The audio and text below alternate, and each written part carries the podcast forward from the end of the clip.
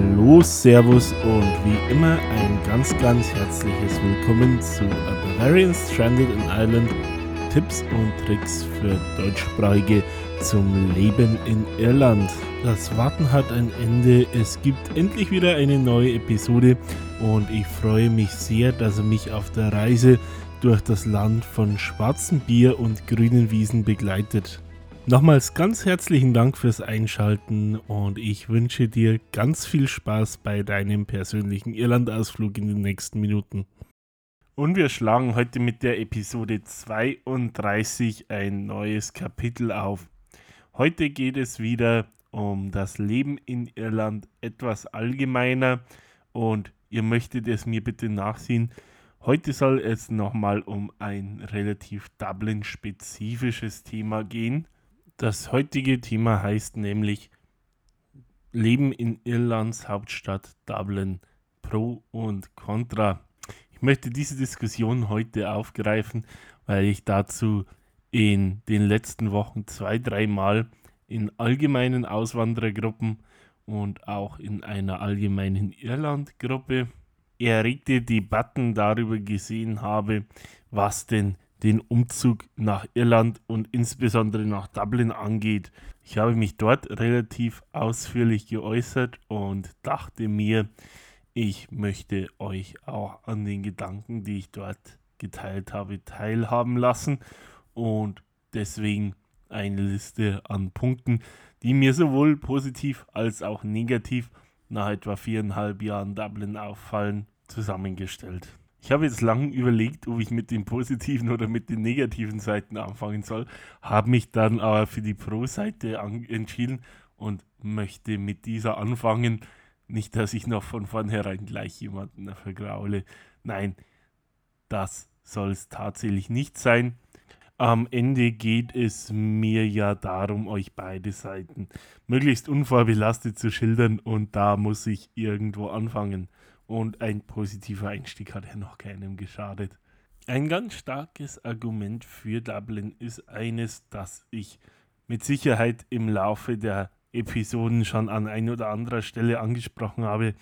Einfach die Karriereperspektive.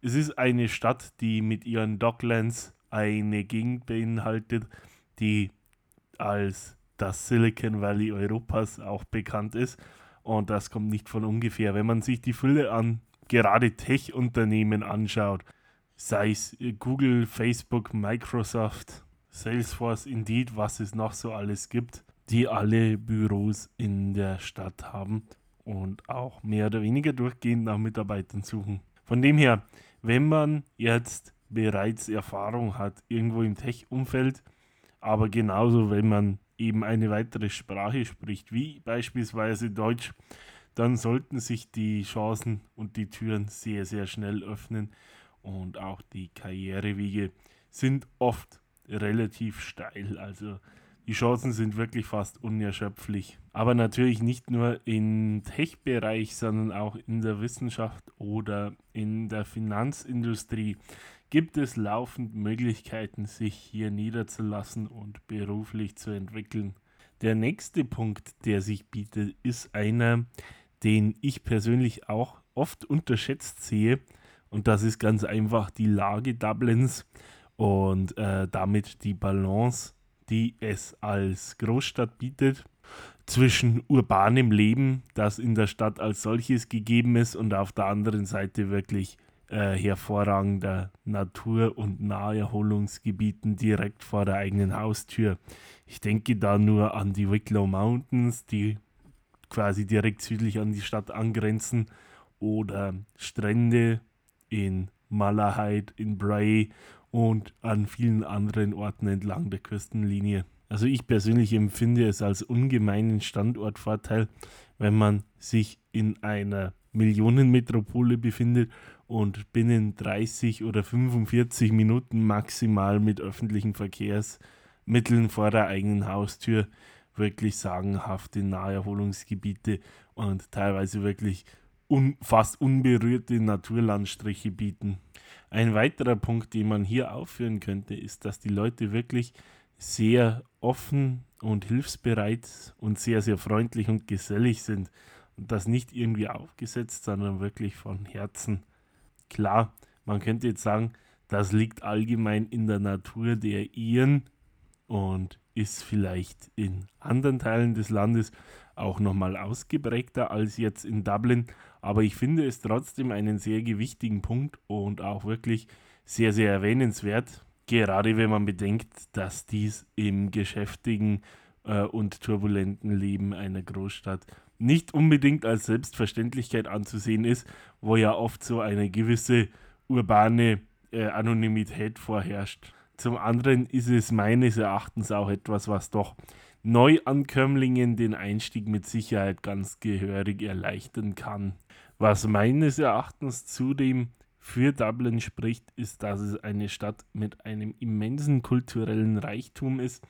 So hat Dublin nicht nur eine sehr, sehr lebendige Bar- und Pub-Szene, die es sich definitiv zu erkunden lohnt, in der ihr lange Zeit immer wieder was Neues und Tolles entdecken könnt. Nein, auch Dinge wie Unterhaltungsveranstaltungen, sei es jetzt Kabarettabende oder sonstiges und insbesondere auch Musikveranstaltungen, also kleine Gigs, ähm, jetzt in Wicker Street oder äh, Grand Social gibt es ohnehin ständig, aber eben auch viele große Outdoor-Konzerte wie jetzt in Mali oder St. Anne's Park oder auch in den Stadien, gerade dort im Croke Park oder Aviva Stadion slash Lansdowne Road. Da ist echt, wenn man sich etwas umsieht, das Angebot fast unerschöpflich. Wir hatten diesen Themenbereich ja schon mal in einer gesonderen Episode, von dem her kann ich hier auch nochmal zitieren. Auch Museen und Ausstellungen sind reich an der Zahl, so sind mit dem Nationalmuseum, den nationalen Galerien, genau wie ähm, das GPO-Museum, das Auswanderungsmuseum und was es noch alles gibt, wirklich sehr, sehr viele Museen, die im Endeffekt ähm, ja, kulturelle Werte darstellen, aber eben auch Geschichte. Dabei natürlich spezifisch die irische Geschichte ähm, wirklich prominent vertreten und in großer Anzahl. Also auch für Regentage seid ihr da mehr als nur gut versorgt. Um einen weiteren kulturellen Aspekt aufzugreifen, ist auch für Sportfreunde immer was geboten. Dublin ist ein Hub der GAA-Sportarten. So finden die All-Island Finals in äh, Gaelic Football, im Hurling, im Croke Park zu Drumcondra statt. Genauso ist Dublin äh, mit Leinster Rugby, der Heimatort äh, eines professionellen Rugbyvereins, der in der Pro 14 spielt und auch Heimatstadt von vier professionellen Fußballvereinen aus der League of Ireland. Up the Bows. Zudem ist Dublin ein gewichtiger Verkehrsknotenpunkt. Also das heißt, ihr habt wirklich viele sehr, sehr gute Verbindungen in alle Richtungen. Als Hauptstadt könnt ihr natürlich gesichert davon ausgehen, dass dies innerlandes äh, gilt. So habt ihr durchgehend Zugverbindungen in alle Richtungen, genauso wie Anbindungen mit Überlandbusse in alle äh, Teile des Landes. Aber nicht nur national, nein, auch international ist Dublin von transportmäßiger äh, großer Bedeutung. So gibt es eigentlich Flüge in alle wichtigen europäischen Länder und an hunderte unterschiedliche Destinationen in Europa. Genauso wie es Direktflüge an viele, viele Orte gerade in Nordamerika gibt, aber auch an anderen Orten auf dem Globus gibt es nicht wenige direkte Verbindungen. Die Erreichbarkeit der Stadt ist also mehr als nur gegeben. Ein anderer Punkt, der sich fast aufdrängt, ist der, dass Dublin eine sehr, sehr grüne Stadt ist. Ähm, ja, viele von euch werden dabei als allererstes an den Phoenix Park denken, der ja einer der größten innerstädtischen Parks der Welt ist. Aber auch ansonsten äh, geizt Dublin nicht mit grünen Lungen. Und wenn ich da nur an Stevens Green, Marion Square, Mountjoy Square und so weiter und so fort denke, um nur drei zu nennen, die unmittelbar im Stadtzentrum liegen, dann wird ganz klar, es gibt mehr als genug Grünflächen, die zum Verweilen oder auch nur für eine Mittagspause einladen, um so dem stressigen Alltag ein Stück weit zu entrinnen. Auch finden in manchen der Parks hin und wieder kleinere Darbietungen statt, die dann noch mehr dazu einladen, auf einem Spaziergang mal kurz stehen zu bleiben oder sich einfach mit einem Kaffee zum Mitnehmen niederzulassen und dem beizuwohnen. Wer nichts davon auffindet oder auch einfach so mal die Seele baumeln lassen will, kann sich auch sonst einfach dort niedersetzen und dem geschäftigen Treiben der anderen Dubliner und Wahl-Dubliner lauschen. Das Thema Kultur hatten wir ja bereits. So ist es eben auch dabei so, dass nicht nur die irische Kultur einer Hauptstadt angemessen sehr stark vertreten ist. Nein, man findet auch viele andere Kulturen in Dublin äh, aus aller Herren Länder zusammengetragen und in Restaurants, Geschäften, ähm, kulturellen Veranstaltungen, teilweise auch Kulturgruppen und Vereinen repräsentiert.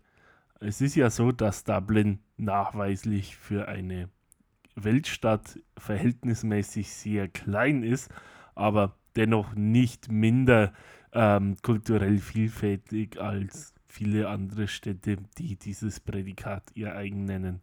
Also wer auf der Suche nach Elementen aus unterschiedlichen südamerikanischen, afrikanischen, asiatischen oder auch anderen europäischen Kulturen ist, wird mit sehr hoher Wahrscheinlichkeit fündig werden. Nachdem wir jetzt eine Reihe an tollen Gesichtspunkten zusammengetragen haben, die mit Sicherheit äh, für ein sehr, sehr gutes Bild der Stadt suchen, bleibt es nicht aus, dass wir uns jetzt auch im Kontrast dazu mit ein paar negativen Punkten auseinandersetzen, die ich euch ebenso vorstellen möchte. Beginnen will ich dabei mit der Wohnmarktsituation. Die ist, wie wohl den allermeisten bewusst sein dürfte, sagen wir mal, höchst problematisch.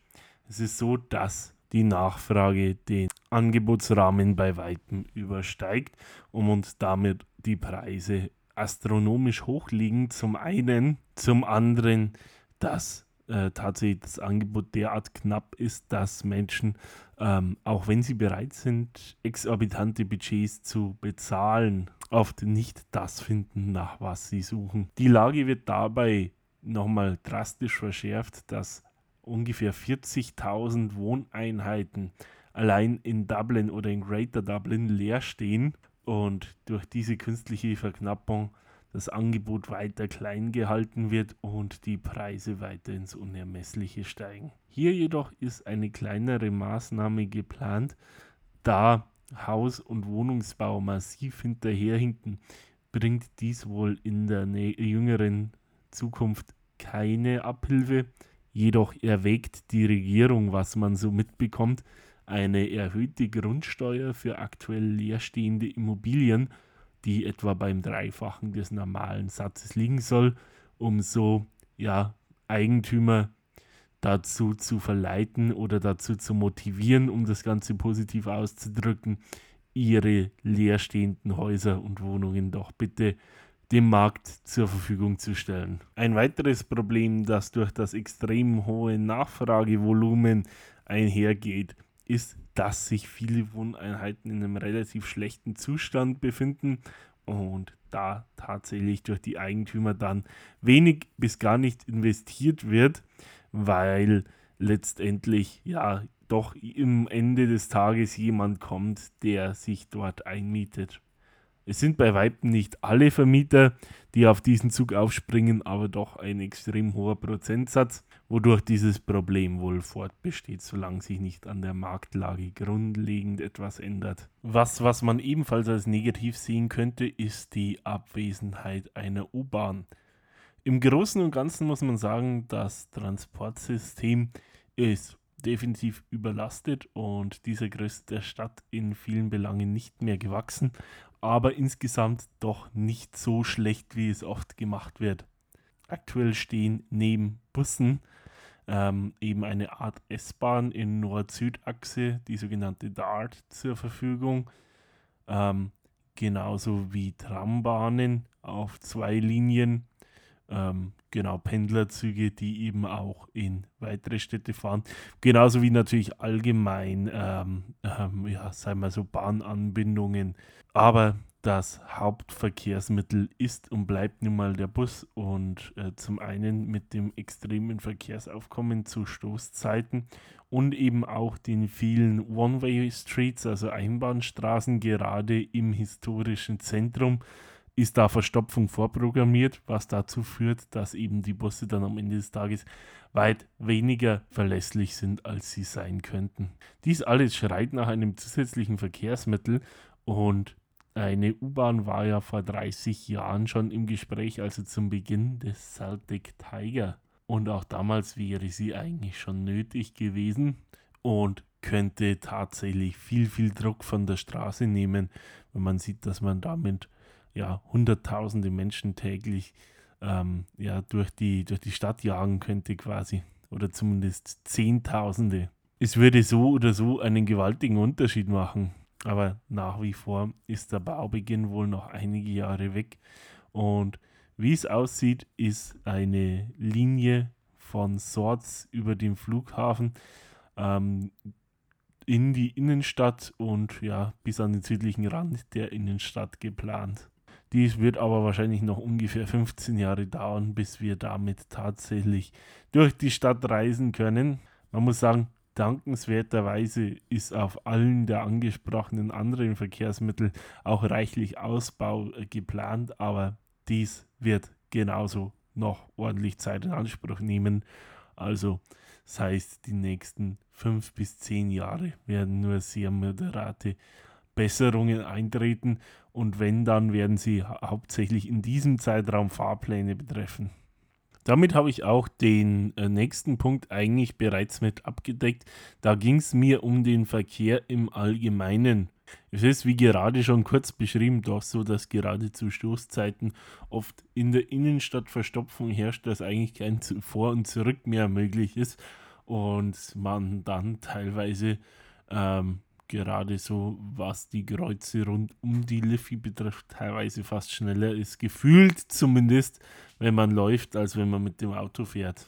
Für die Einpendler nach Dublin könnte man da mit Sicherheit äh, neben einer weiteren Verkehr, äh, besseren Verkehrsinfrastruktur im ganzen Land viel damit schon mal in die richtige Richtung anstoßen, wenn man Park and Rides rund um so Transport-Hubs, was jetzt die Bahn, was jetzt die Tram, was, was äh, Busse betrifft, weiter ausbaut, sodass man Leute damit noch mehr dazu bringt, letztendlich nicht mit dem Auto in die Stadt hineinzufahren.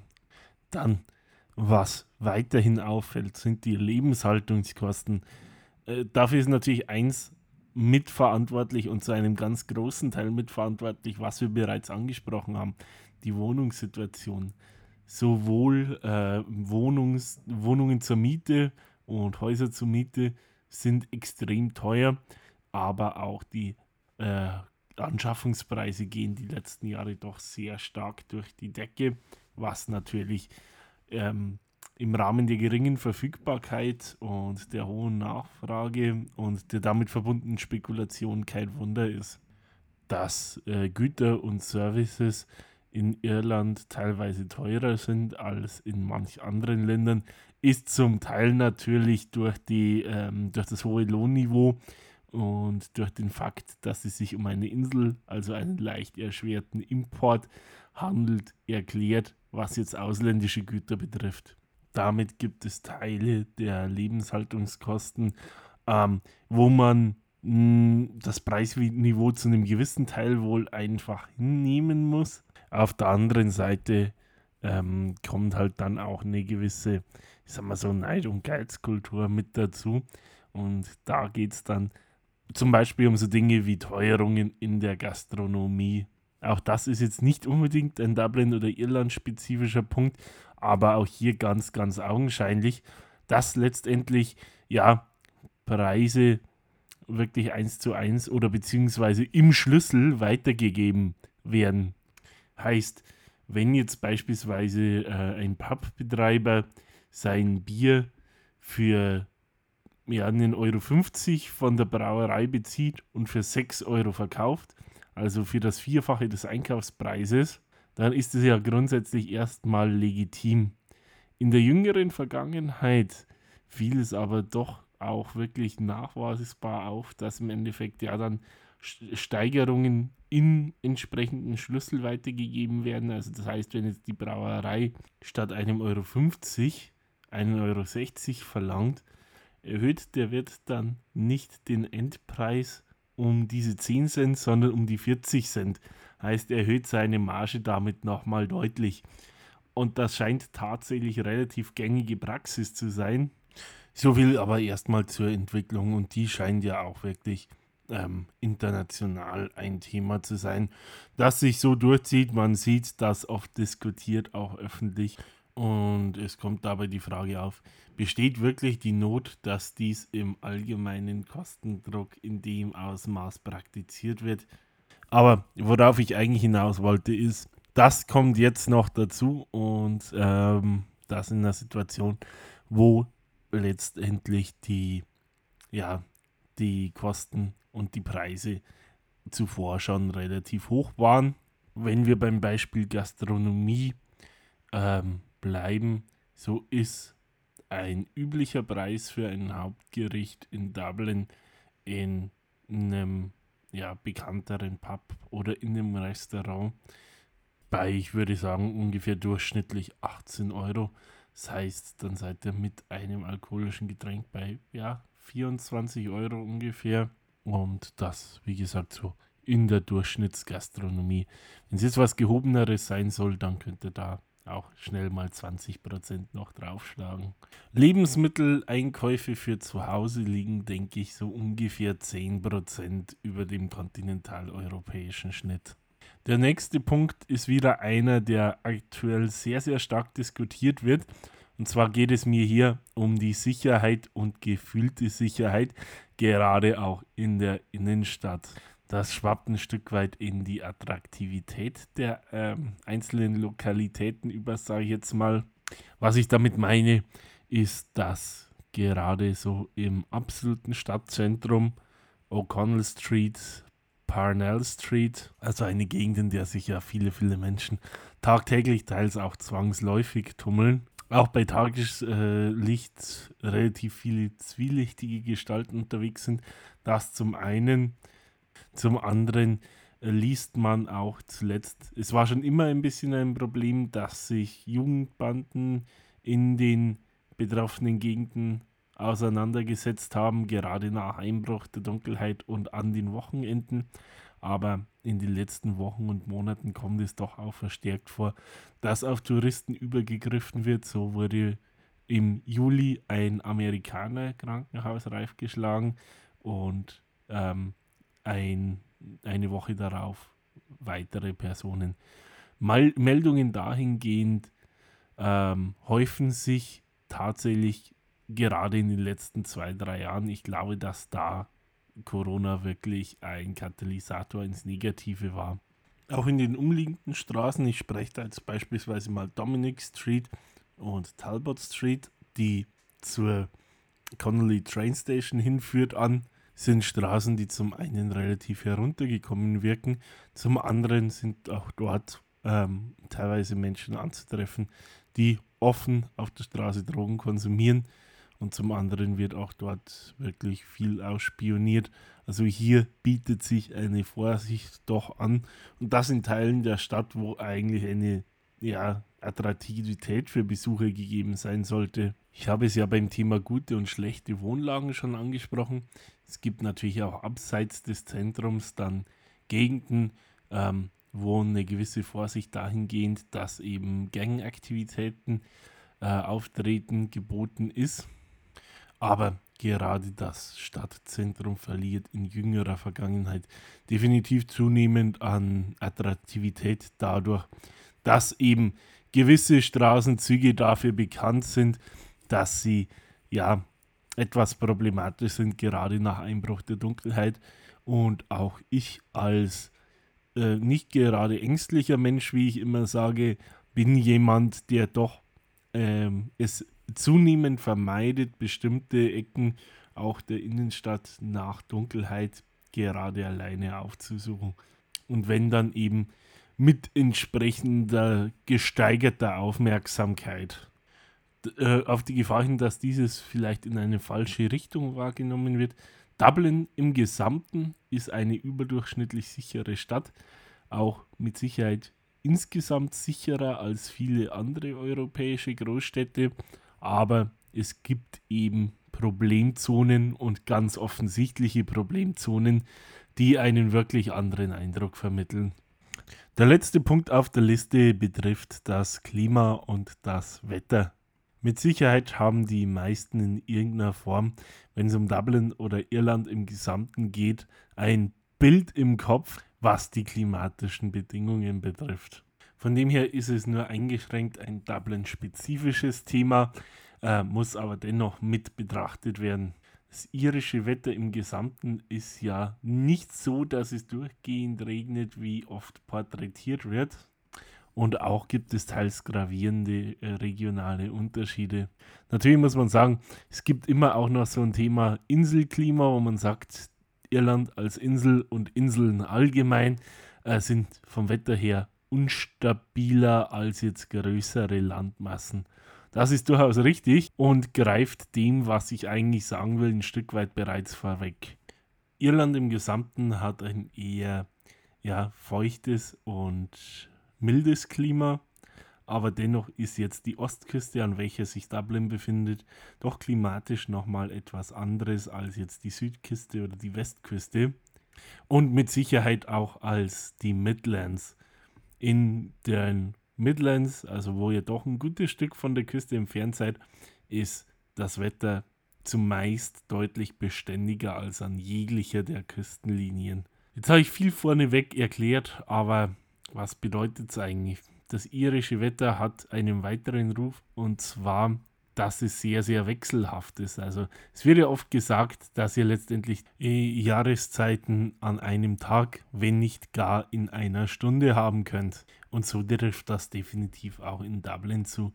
Es ist zwar so, dass ähm, ja in den entsprechenden Jahreszeiten natürlich ähm, ja Wetterlagen vorherrschen. So ist es im Winter gerne grau und regnerisch und im Sommer trotz allem warm, wenn auch selten mehr als 27 Grad. Aber es ist und bleibt schwer, sich richtig anzuziehen, weil es eben nach wie vor so sein kann, dass auf fünf Minuten das Wetter einmal umschlägt. Das heißt, da habt ihr gerade noch strahlenden Sonnenschein und schon kommt ein Regenschauer um die Ecke, der aber dann relativ wahrscheinlich auch nicht länger als fünf Minuten anhält. Von dem her, ob das Wetter gut oder schlecht ist, lässt sich schwer sagen, aber man muss sich genau auf diesen Fakt einstellen. Das heißt, man muss sich auch darauf einstellen können, ähm, dass wenn man damit Schwierigkeiten hat, dann sollte man natürlich da auch schon mal eine Frage stellen, ob es wirklich die richtige Klimazone für einen ist. Aber so drastisch will ich es eigentlich gar nicht formulieren. Was ich auch nicht allzu drastisch formulieren will, ist mein Fazit zu allem, was ich euch gerade erzählt habe. Ganz einfach, weil ich euch nicht zu sehr beeinflussen will. Ich möchte euch einfach nur dies auf den Weg gegeben haben, was ich an Eindrücken gesammelt habe und noch einmal daran appellieren. Dublin kann eine wunderschöne Stadt sein. Es ist so, ähm, wie überall auf der Welt, gibt es Lichtseiten, gibt es Schattenseiten, also gibt es gute Dinge, gibt es schlechte Dinge. Ob es der richtige Ort für dich ist, hängt definitiv von deinen Lebensumständen ab und davon, wie bei all dem Gesagten deine Prioritäten liegen. Das heißt, wenn die Vorteile das sind, was du suchst, sei dir der Nachteile bewusst und es kann ein absolut traumhafter Platz für dich sein. Genauso natürlich umgekehrt. Deswegen eine Entscheidung, ob es der richtige Ort ist für euch oder nicht, kann ich euch nicht abnehmen. Mir persönlich liegt's und ich würde mich freuen, wenn es vielen von euch genauso geht. Ich weiß, ich habe vor einiger Zeit schon mal eine relativ ähnliche Folge gemacht zu Irland im Allgemeinen, wollte das Ganze aber nochmal etwas spezifischer auf Dublin als Stadt zugeschnitten haben, Allein schon deswegen, weil ja doch relativ viele derer, die erstmalig im Land ankommen für, für längere Zeit, auch in Dublin landen. Ich will damit auch gar keine allzu großen Worte mehr verlieren. Ich bin mit dem, was ich von mir geben wollte, eigentlich soweit durch. Ähm, ich werde mich in den nächsten ein bis ein Wochen wieder bei euch melden. Unser nächstes Thema wird ein sein, das sicher auch schon viele beschäftigt hat. Ja, es geht um den Hauskauf in Irland. Also seid auch dann wieder mit dabei. Und damit wären wir nun wirklich wieder am Ende. Die Zeit ist wie immer verflogen wie nichts. Es macht mir auch wirklich immer wahnsinnig viel Spaß, euch mit auf eine kleine Reise rund um die grüne Insel zu nehmen. Wenn es euch genauso geht und euch der Podcast gefällt, würde ich euch ganz herzlich bitten, dass ihr ihm auf den sozialen Medien folgt, Facebook, Instagram und so weiter. Genauso lasst mir bitte auch ein Abo da auf den Streaming-Plattformen, über die ihr den Podcast hört, sei es Apple Music, Spotify oder irgendeine andere Plattform. Genauso, wenn ihr Freunde, Familienmitglieder, Arbeitskollegen oder sonstige Bekannte habt, die sich für das Leben in Irland interessieren oder für die der Podcast sonst etwas sein könnte, gebt ihnen gerne Bescheid und teilt die Freude mit ihnen. Ich freue mich schon drauf, dass wir uns demnächst wiederhören. Falls in der Zwischenzeit irgendwelche Fragen bestehen, Anmerkungen, Kritik, sei es positiv, negativ, seien es irgendwelche Anregungen, Vorschläge zum Mitmachen oder sonstiges, falls ihr auch einfach nur quatschen wollt, ihr wisst, wie ihr mich erreicht, Facebook, Instagram, Kontaktformular über die Website. Ich antworte euch immer grundsätzlich so schnell ich kann und umso mehr freut es mich, wenn ich bei Fragen weiterhelfen kann. Insofern bleibt mir nur noch euch auch heute wieder fürs Zuhören zu danken. Bleibt gesund, macht's gut, habt eine schöne Zeit. Wir hören uns demnächst wieder. Ciao, Servus und bis dahin sagt euer Max.